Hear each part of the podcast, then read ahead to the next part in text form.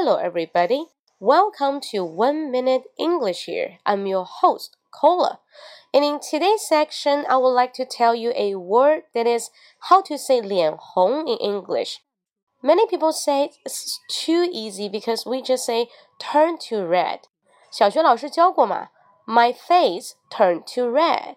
I just want to say no, you can't use turn to red. 因为外国人听不懂。they have no sense on this word. Because when you told them, "Hey, my face turned to red," 他会说 "Why? How come? 怎么回事啊？What's wrong with you? Are you sick? 你是不是生病了？所以说老外呢会觉得他不知道为什么你的脸会变红，它是一种文化的差异。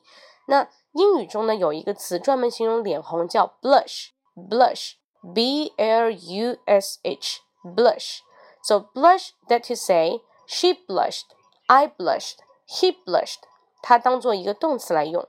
We take it as a verb. Okay, got it? Do not say turn to red. We say blush, blush.